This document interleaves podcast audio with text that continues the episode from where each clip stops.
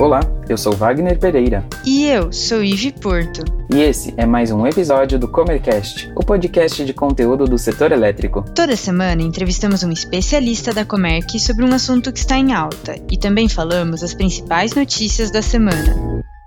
Nesse episódio, decidimos pausar um pouco a série de energia renovável para explicar sobre a questão do GSF. No dia 13 de agosto de 2020, o setor elétrico parou para acompanhar a votação do Senado para aprovação do projeto de lei 3975 de 2019, que resolve a judicialização relacionada ao GSF, que é a sigla em inglês para déficit de geração das hidrelétricas. O texto foi aprovado e enviado para a sanção presidencial. E para nos explicar melhor sobre esse tema e quais os próximos passos, convidamos Natasha Makiyama, da Comerc Gestão de Geradores.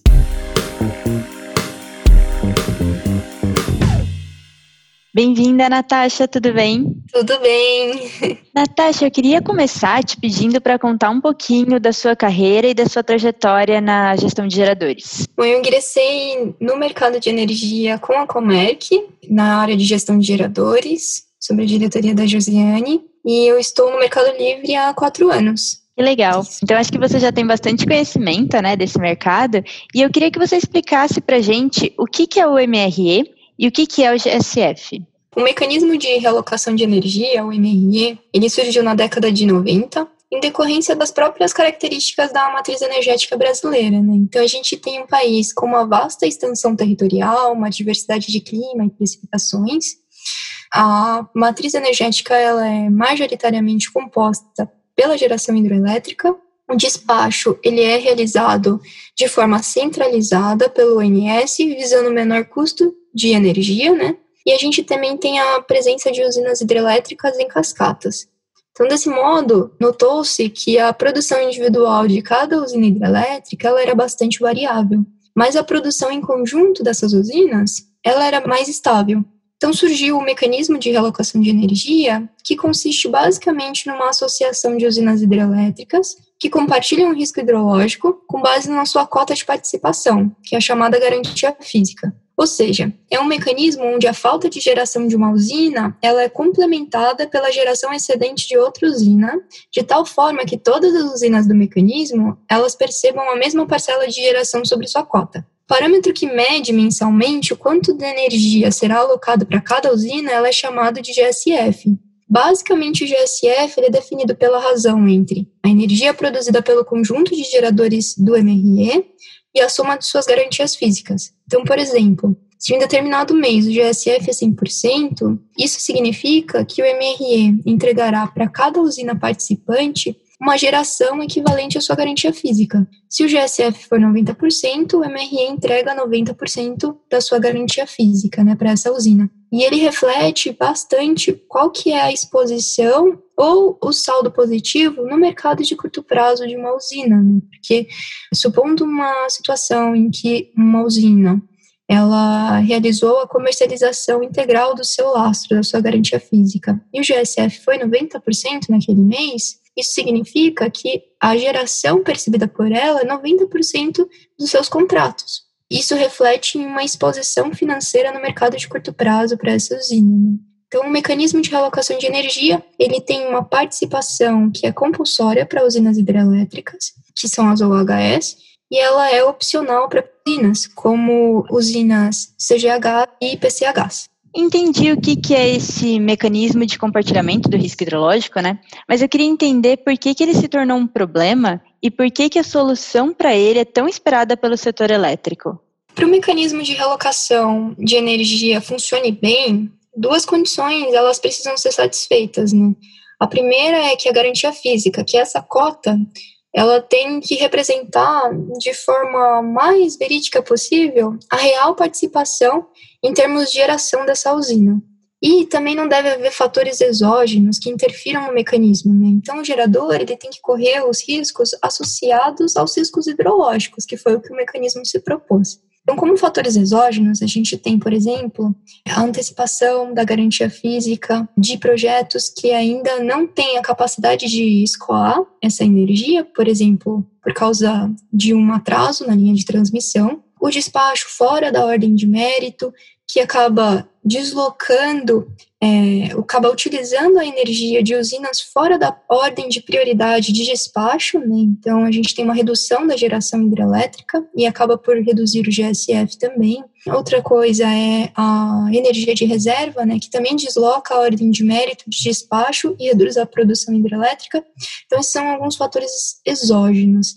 E aí, esse quadro de diminuição do GSF devido a fatores que não são exclusivamente relacionados ao risco hidrológico, culminou em medidas judiciais, as chamadas liminares do GSF, e que resultou na judicialização do setor e nessa inadimplência do mercado que a gente percebe hoje. Né? Então, atualmente, a gente tem cerca de 8,6 bilhões de reais retidos devido a essas liminares do GSF. Entendi. E como que o projeto de lei 3975 de 2019 vai beneficiar os geradores de energia? E como que os outros agentes do mercado estão vendo isso?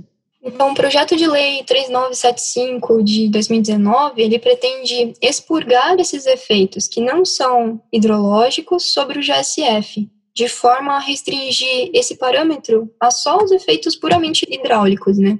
Então, a proposta é comparar os efeitos financeiros decorrentes do GSF, calculado com base na regra vigente, e os efeitos financeiros decorrentes do GSF com base nos abatimentos previstos devidos a esses fatores que não são puramente hidrológicos. E aí essa diferença ela vai ser valorada conforme uma regulação que ela ainda vai ser estabelecida pela ANEL e vai ser revertido em um aumento no prazo de outorga dessas usinas hidráulicas de até sete anos. Então, no final, o que é proposta é que o gerador ele faça o pagamento do débito existente, no caso de um gerador que já judicializou, que tem uma liminar do GSF, esse gerador ele também tem que se comprometer a não recorrer na via judicial à isenção ou mitigação do risco hidrológico relacionado ao MRE, e em contrapartida ele recebe uma extensão de outorga dos empreendimentos. Essa aprovação do projeto de lei ela foi bastante aguardada no setor elétrico, né? Porque é uma forma de dar um tratamento adequado a um problema que perdura durante anos, que tem causado uma inadimplência que a gente observa hoje no setor elétrico. E essa discussão ela ganhou ainda mais força em decorrência da pandemia de Covid-19, porque os agentes consumidores tiveram uma redução de carga e se viram sobrecontratados, o que culminou uma liquidação positiva lá na CCE, que não tem liquidez devido à inadimplência do mercado, então eles não percebem esses valores, né? E aí, desse modo, a gente entende que a notícia foi vista com muito otimismo pelo mercado. Né? Agora nos resta observar como é que vai ser a adesão dos agentes, né, dessas usinas hidrelétricas ao mecanismo, tendo em vista que a adesão ela é opcional. Entendi. E quais que são os próximos desafios e quais os passos que ainda precisam ser definidos, já que foi aprovada essa PL 3975? Com a aprovação do Congresso, o projeto de lei ele segue para a sanção presidencial e posteriormente a publicação dos cálculos, né, e regras pela ANEL por meio de uma consulta pública e depois da consulta pública é tomada a decisão e publicação da resolução que vai estruturar todas as regras para os cálculos de retroação, né? O mercado ele espera que todo esse processo ocorra bem rápido, assim. Né? Então, a gente tem ouvido falar em cerca de três, quatro meses para que todo esse processo ocorra. O grau de sucesso da medida, ela depende da adesão dos agentes ao mecanismo que será proposto, né? como a gente tinha comentado.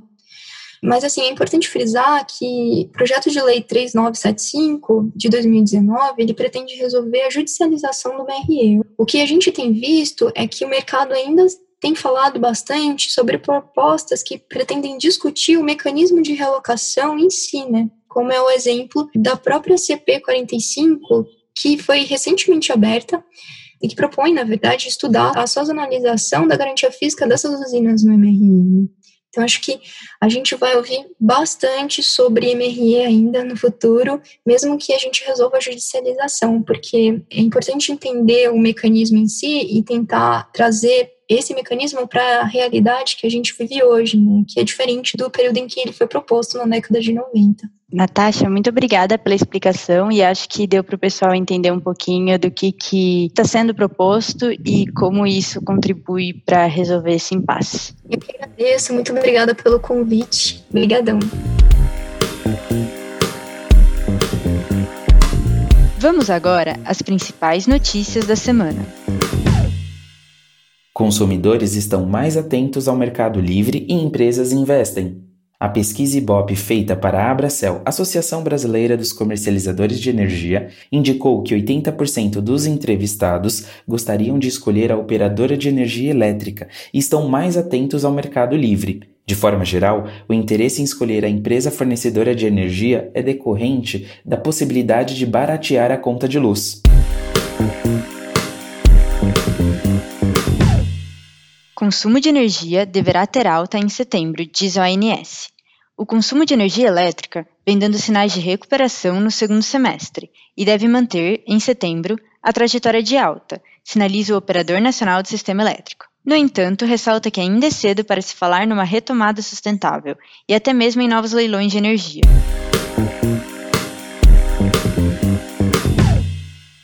Nova lei do gás promete 60 bilhões de reais em investimentos e 4 milhões de empregos. A Folha de São Paulo informa que as discussões do projeto que definirá as regras do novo marco regulatório poderão ser retomadas.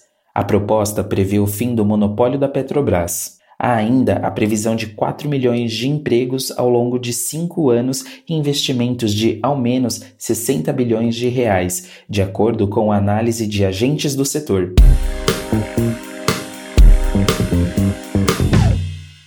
Encargos e tributos alcançam 47,3% da tarifa de energia em 2019. O peso dos encargos e tributos na conta de luz continua elevado, mas apresentou ligeira queda em 2019, comparado a 2018, passando de 50% para 47,3%, de acordo com o levantamento do Instituto Ascende Brasil, em parceria com a PwC. Os tributos estaduais foram responsáveis por 21,2% da receita no ano passado, o mesmo patamar observado em 2018. Já os tributos federais tiveram uma leve redução, passando de 15,9% para 15,3% da composição. Gostou desse episódio? Ficou com alguma dúvida ou tem alguma sugestão de tema para o Comercast? Mande pra gente no e-mail faleconosco@comerc.com.br ou pelas redes sociais. Até a próxima.